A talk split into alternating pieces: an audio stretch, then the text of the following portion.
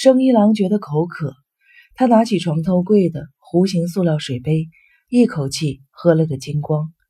回头一看，麻里子的眼睛睁开了。哎呀，把您给弄醒了。麻里子睡眼惺忪地看了生一郎一眼，蠕动着薄嘴唇，用沙哑的声音说：“水。”生一郎看了一眼那个弧形的水杯，我把它给喝了。水。麻里子又重复了一遍：“你要是真想喝，我去灌一杯来。”水，麻里子撅着嘴又重复了一遍：“知道了，知道了，我马上去灌一杯来，您等着。”生一郎安慰了母亲一下，拿起水杯，扒上帘子，还好没有惊动别的病人。来到走廊里，听得见护士们安慰患者的声音。生一郎到盥洗室接了一杯水。往回走了一半，又觉得母亲喝了这水也许会闹肚子，于是又把杯子里的水倒掉了，走到大厅那边的饮水机那里去灌水。听到有人走动，生一郎赶紧藏了起来。原来是一个住院的老人夜里起来乱跑，护士把他拉回去了。生一郎在大厅里愣愣地坐了一会儿。我到底是来干什么？是来照顾母亲的吗？为什么像干了什么坏事似的躲躲藏藏的？当然，深更半夜的确实有点奇怪。不过，既然是来看望住院的母亲，还怕别人看见吗？但是，生一郎不想让任何人注意到他，被人看作热爱母亲的孝子。生一郎对此非常的反感。实际上，他一直恨自己的母亲，他一直不能原谅自己的母亲。母亲从生一郎还不懂事的时候起，就经常把他一个人扔在家里，跑到别的男人那里去。有一次，邻居家的主妇闻到生一郎家臭气熏人，以为生一郎饿死了，赶紧报了警。那时候，生一郎看见女警官，严厉地批评了母亲：“你算是什么母亲？太过分了！”看到母亲被责骂，生一郎好害怕，他拼命地护着母亲。是我不好，是我不好，别说我妈不好。后来母亲到医院里来看生一郎，很生气的骂他：“哎，你是怎么搞的？不是给你钱了吗？”转过身去对警察却点头哈腰的笑着说：“我们家的孩子啊，给你们添麻烦了。”过后丝毫没有反省的样子，还是给生一郎一点点的钱，又跑到别的男人那里去了。就这样的母亲。还要去为他灌水，还怕他喝坏了肚子，跑到大厅的饮水机那儿去给他换好水。生一郎气得手直哆嗦，险些把塑料水杯给捏碎了。他深深地吸了一口气，又使劲地摇了摇头，把水杯灌满，返回了病房。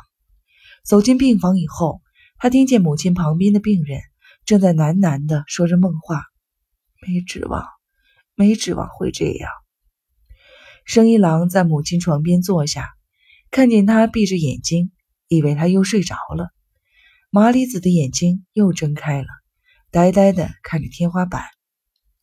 水来了，生一郎把吸管送到了他的嘴边。麻里子表情矮板，一把推开了水杯。不要！生一郎压低了声音说：“怎么了？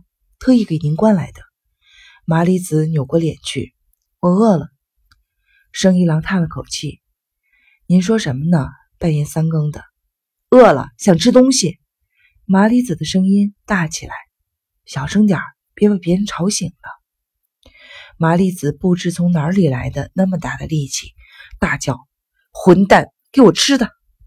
生一郎连忙捂住他的嘴，麻里子无力地摇着头。生一郎把他的嘴和鼻子都捂上了，手心。被他呼出的气弄湿，他的眼睛睁得大大的，浑浊的眼球像一个古旧的玻璃球。生一郎怕着眼睛想跑，结果是更紧的捂住了他的嘴。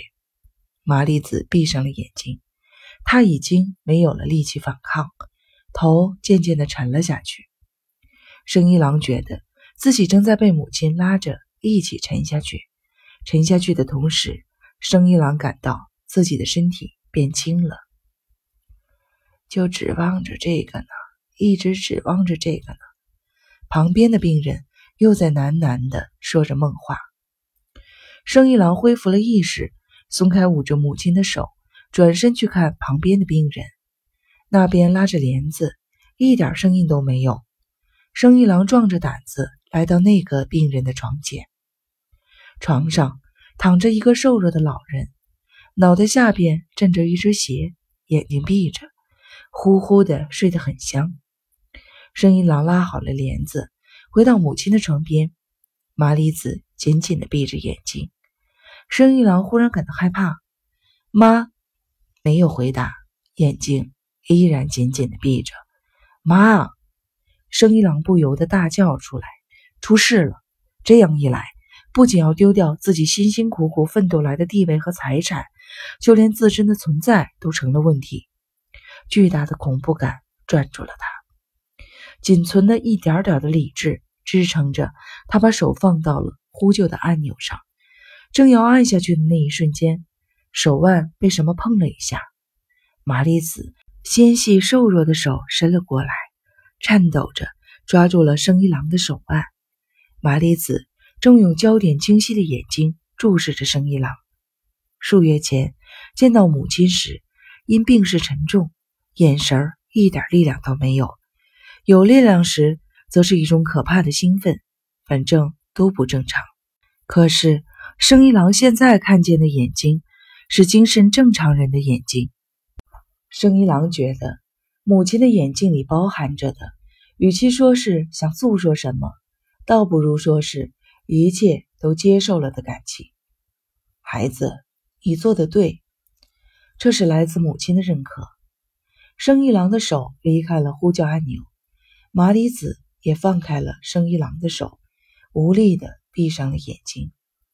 他白皙的皮肤变得清晰起来。生一郎觉得自己被母亲接受了。他把生命交给了生一郎，只要生一郎再稍微用一点力气，一切都结束了。生一郎一直在追求着某种东西，一直在渴望成为一个出色的人。名誉、金钱，还有人们的称赞，他想得到的这一切，并想在人们面前炫耀。他不想做一个在这个世界上有他没他都一样的人，他想做一个被人尊敬的人，并引以自豪。所以，他连睡觉都觉得是浪费时间，拼命的努力。所有的这一切努力，也许都是为了得到母亲的认可。生一郎闭上了眼睛，母亲的身影浮现在眼前。年轻的母亲，大概还不到三十岁吧，洋溢着青春的气息的母亲，多次丢下幼小的生一郎，跑到别的男人那里去。母亲也是没有办法了吧？年轻漂亮的母亲，就是那个母亲，现在把自己的一切都交给了生一郎，绝对哪儿也都不去了。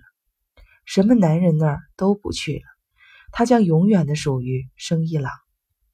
生一郎不由得伸出手来，就在他的手即将碰到母亲的时候，手指尖儿突然产生了一种不相容的感觉。母亲的皮肤比住院以前显得有光泽，但毕竟上了年纪，除了皱纹以外，由于痴呆病的缘故，脸也有些扭曲。生一郎。想用手指摸摸母亲那有些扭曲的面颊，突然，他觉得自己背叛了自己，马上像泄了气的皮球一样，一屁股坐在了凳子上，用双手捂住了自己的脸。不是母亲，这不是母亲。水，母亲沙哑的声音。生一郎抬起头来，麻里子看着他，眼睛又变得浑浊了。爸爸。他在叫生一郎，水，爸爸喝水，完全是一个小孩子的声音。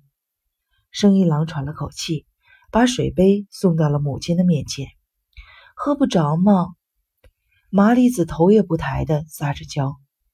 生一郎控制住自己的感情，右手从母亲的脖子底下插进去，把她扶了起来，左手把水杯送到她的嘴边。麻里子干巴巴的嘴唇咬着杯沿，喉咙上下蠕动着喝起来。生一郎觉得他喝够了，想把水杯放回去时，手在哆哆嗦嗦的颤抖。生一郎调整了一下水杯的角度，想让母亲再喝点母亲摆摆手，意思是不喝了。生一郎放好了水杯，安排母亲躺好。母亲满意的闭上了眼睛，不一会儿。就呼呼的睡着了。生一郎看着母亲的脸，也困得熬不住，双手趴在母亲的床上，头枕在胳膊上，打起瞌睡来。可是他睡不着，眼前晃动着母亲年轻时的面影，浓妆艳抹，穿着鲜红色的超短裙，身上的香水味刺鼻的母亲，扔下生一郎，差点把他饿死。自己却悠然自得的母亲，被男人甩了以后喝醉了回来，抱着生一郎说着：“原谅我，妈再也不离开你了，再也不敢找男人了。”眼泪映湿了生一郎小脸的母亲。麻里子发誓再也不找男人的时候，正是生一郎小学四年级的时候。那时他还没有去上海儿童医院住院。不用说。生一郎并没有相信母亲的誓言，但是母亲很认真的说了好几次。事实上，也是过了三个月，他都没有找男人。生一郎准备开始相信母亲了。母亲三十一岁生日那天，生一郎想送给母亲一件生日礼物，因为没有钱，他就到公园里、到山上去采野花。为此，他逃了一天的学，从早晨采到了傍晚。采来大人的双手都掐不住的那么一大把的野花，到学校附近的文具店里偷来玻璃纸，把花包好，又从女同学那里抢来了一根发带束好，自以为这是天底下最好的花束。想象着母亲满意的笑脸，生一郎蹦蹦跳跳的回到了家里，还以为母亲已经做了一大堆好吃的，正在家里等着他呢。谁知道？家里连母亲的影子都没有，屋子里黑乎乎的，矮桌上放着一万日元，连张字条都没留。生一郎三天没有出家门，每天都在盼着母亲回来。结果呢，直到那一大束野花枯萎了、腐烂发臭了，母亲还是没有回来。此后不久，生一郎就被送到了上海儿童医院去了。气愤。恼怒、憎恨，挡不住对年轻时的母亲的怀念。生一郎咬着床单，听着母亲那怪里怪气的鼾声，无声的哭了。